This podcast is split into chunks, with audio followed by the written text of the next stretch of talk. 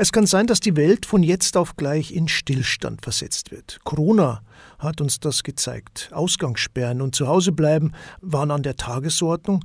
Es gibt aber noch viele andere äußere Faktoren, die uns lahmlegen können. Auch daran können sich viele erinnern, wenn Schnee- und Umweltkatastrophen ganze Regionen, auch bei uns in Niederbayern, von der Außenwelt abschneiden. Ebenso kann das passieren bei Cyberattacken, einem Strom-Blackout oder ganz aktuell, wenn ein Krieg das Leben auf drastische Art und Weise einschränkt und es eben bestimmte Lebensmittel nicht mehr zu kaufen gibt. All diese tatsächlich eingetretenen Ereignisse haben uns gelehrt, dass es in jedem Fall sinnvoll ist, einen Notvorrat zu Hause zu haben. Dazu hat auch Bundesinnenministerin Nancy Faeser aufgerufen und das unterstreicht auch unser heutiger Gast Florian Emmer. Er ist Brandschutzbeauftragter, Ortskraft für Arbeitssicherheit im Bistum Passau und er ist außerdem Stadtbrandinspektor der städtischen Feuerwehr. Herr Emmer, was heißt denn Vorsorge überhaupt? Ja, ich denke, man muss einfach einmal sein, sein Leben so betrachten, was braucht man denn alles, dass man gut leben kann. Und da braucht man natürlich Getränke, Nahrungsmittel, man muss auch mal damit rechnen, dass die Wasserversorgung mit Leitungswasser daheim nicht funktioniert. Das heißt, hier sollte man natürlich immer einen gewissen Vorrat zu Hause haben. Das hat auch oft mit häuslichem Platzbedarf zum Tor, dass man vielleicht die Menge nicht zur Verfügung hat. Dann sollte man sich vielleicht Gedanken machen, wie kann ich denn das mir irgendwie organisieren, dass ich ähm, an, an eine Versorgung rankomme mit Getränken, mit Essen. Habe ich vielleicht ein Nachbarschaftsnetzwerk, denke an Leute, die irgendwo in der Nachbarschaft wohnen, die überhaupt nicht mit Informationen versorgt sind, weil es älter haben, bettlägerig haben oder sowas hier sich mal im Vorfeld Gedanken zu machen, ist sicherlich sehr hilfreich. Vorsorge heißt also zunächst vor allem mal planen, sich informieren. Und äh, da gibt es erstklassige Hilfe, wo ich mir praktische Vorratslisten besorgen kann, damit man auch ja nichts vergisst. Von wem? Also das Bundesamt für Bevölkerungsschutz und Katastrophenhilfe hat auf der Homepage eine Übersicht, was man alles vorhalten sollte an Essen, an Getränken, an Medikamenten wie man sich möglicherweise Gedanken machen kann über Notstromversorgung, über Notkochgelegenheit. Klassiker ist da der Gasgrill. Wie man sich Gedanken machen kann über Informationswege, der Transistorradio mit Batterieversorgung und solche Dinge. Da gibt es jede Menge Empfehlungen auf der Seite des Bundesamts für Bevölkerungsschutz und Katastrophenhilfe. Das ist wirklich einmal ein Blick wert. Das Bundesamt für Bevölkerungsschutz und Katastrophenhilfe, kurz BBK, sollte man also kennen, beziehungsweise die Webseite www.bbk.bund.de. Nochmal www.bbk.bund.de. Da finden Sie weitere Infos zum Thema. Wir bleiben auch dran, noch in dieser Stunde mit unserem Gast Florian Emmer.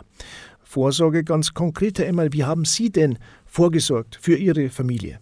Also wir haben ja den, den Luxus, dass wir in einem entsprechenden Haus wohnen, wo wir auch Lagerkapazitäten haben und natürlich haben wir in der Speise immer einen gewissen Vorrat an Dingen, die ja nicht schnell schlecht werden. Also irgendwelche eingeweckten Sachen, irgendwelche äh, Trockenfutter, Nüsse oder sonst irgendwas. Es sind Getränke da. Wir haben auch entsprechend vorgesagt, wir könnten auch im Winter halt mit Holz heizen. Da ist immer ein gewisser Vorrat da, wenn die Gasheizung einmal darf. Und ich lege schon Wert darauf immer, dass wir Batterien, Taschenlampen, Kerzen, solche Sachen einfach daheim haben, wo man zumindest einmal die erste Zeit überbrücken kann. Ich bin da selber ein bisschen ein gebranntes Kind vom Hochwasser 2013 im Passau und von daher schaue ich da schon, dass man einfach einmal eine gewisse Zeit überbrücken kann. Dann muss man sowieso improvisieren. Es kann ein Unwetter sein, ein Hochwasser, egal was. Vorsorgen ist also sinnvoll und hat mit Hamstern und massenhaften Einkäufen von Toilettenpapier oder jetzt Sonnenblumenöl nichts zu tun, oder? Ja, richtig. Also Prävention ist sowieso das beste Mittel gegen Hamstern, weil wenn ich nicht erst neues Toilettenpapier kaufe, wenn ich das letzte Blatt zu Hause verbraucht habe, dann brauche ich ja keine Angst haben, dass ich in eine Notsituation komme, weil ich ja immer einen gewissen Vorrat daheim habe und innerhalb von zwei, drei, vier Tagen ist eigentlich unser Wirtschaftssystem schon so ausgelegt, dass es alle, auf alle Markttrends reagieren kann. Das hat man beim Toilettenpapier in Zeiten der Pandemie gesehen, das hat man jetzt beim Sonnenblumenöl gesehen im, im Ukraine-Konflikt. Also es läuft, wenn, wenn natürlich die ganze Bevölkerung von jetzt auf gleich irgendeinen Mangel hat und den versucht auszugleichen, dann äh, kämen wir in Probleme. Und von daher sollte man einfach immer einen gewissen Kleinvorrat, je nachdem, was halt die häusliche Situation hergibt, daheim haben, dann dürfte man äh, keine Probleme kriegen. Wir haben jetzt schon einiges über das körperliche Wohl gehört. Es gibt noch einen anderen großen Hunger, nämlich Hunger nach Information. Wie komme ich denn an Gefahrendurchsagen, wenn ich jetzt zum Beispiel meinen Handy-Akku nicht mehr laden kann? Ja, natürlich. Jeder, der in einer Notsituation ist, kann sich vorstellen, er will wissen, wie geht es weiter. Wird es noch schlimmer? Wird es leichter? Kommt Hilfe? Äh, muss ich vielleicht die Gegend verlassen? Wo soll ich hingehen? Wie soll ich mich auf den Weg machen?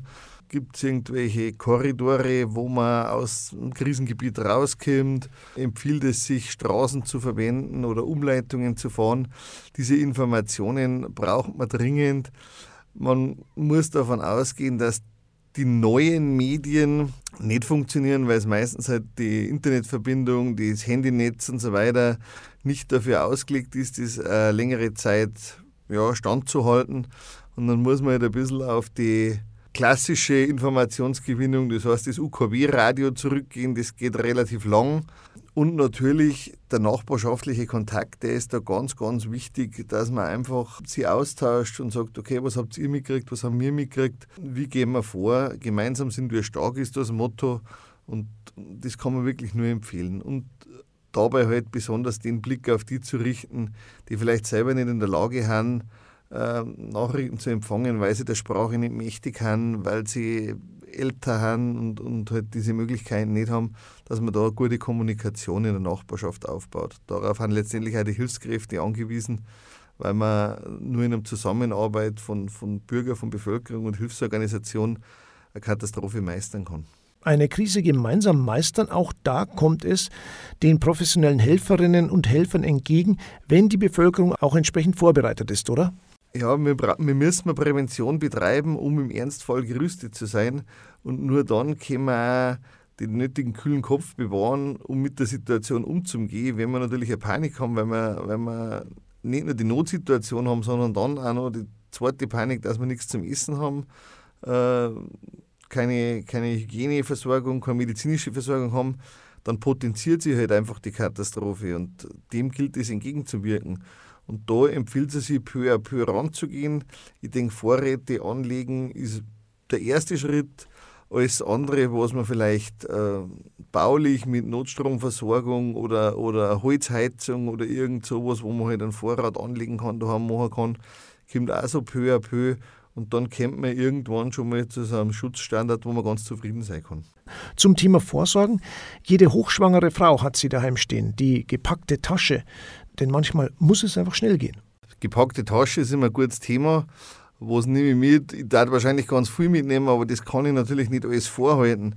Da fand ich schon mal wichtig, wenn man vor allem gewisse Dokumente vielleicht digitalisiert in irgendeiner Cloud schon mal abgelegt hat, dass man nicht damit beschäftigt ist, den äh, Ordner zu durchsuchen, wo ist eigentlich mein Grundbucheintrag und wo ist die Versicherungspolice äh, für einen Unwetterschaden und so weiter, sondern ich weiß, das habe ich irgendwo alles safe in einem digitalen Tresor abgelegt. Da haben oft die Hausbanken auch ganz hilfreiche Berater, wo man sowas sicher und gut digital ablegen kann dann muss man eigentlich wirklich auch nur noch schauen, was brauche ich für die nächsten 24 bis 48 Stunden an, an Kleidung, an Medikamente.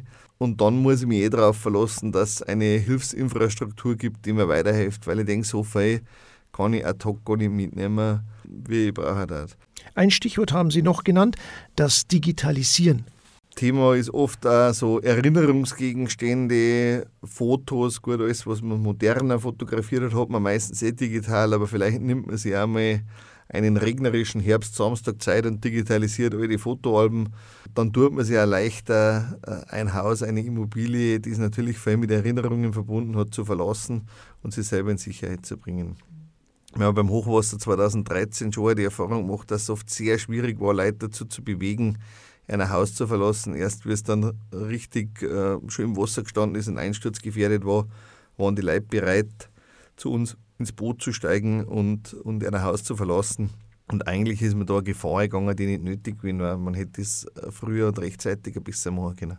Danke Florian Emmer. Er war unser Gast zum Thema Notvorrat einrichten. Er ist Brandschutzbeauftragter, Ortskraft für Arbeitssicherheit im Bistum Passau und außerdem Stadtbrandinspektor bei der Feuerwehr. Ja, und er hat viele Katastrophen als Helfer hautnah miterlebt. Ein herzliches Dankeschön. Zum Schluss nochmal die Webseite des Bundesamtes für Bevölkerungsschutz und Katastrophenhilfe www.bbk.bund.de. Ja, und dort finden Sie noch mehr Infos, Checklisten, wie Sie Vorräte sinnvoll erstellen und anlegen und vieles mehr. Damit sind wir am Ende angelangt für heute. Hoffen wir, dass wir alle von den genannten Szenarien verschont bleiben und dass auch der Krieg in der Ukraine endlich beendet wird. Ihnen einen schönen Sonntag, alles Gute. Servus, sagt Thomas König.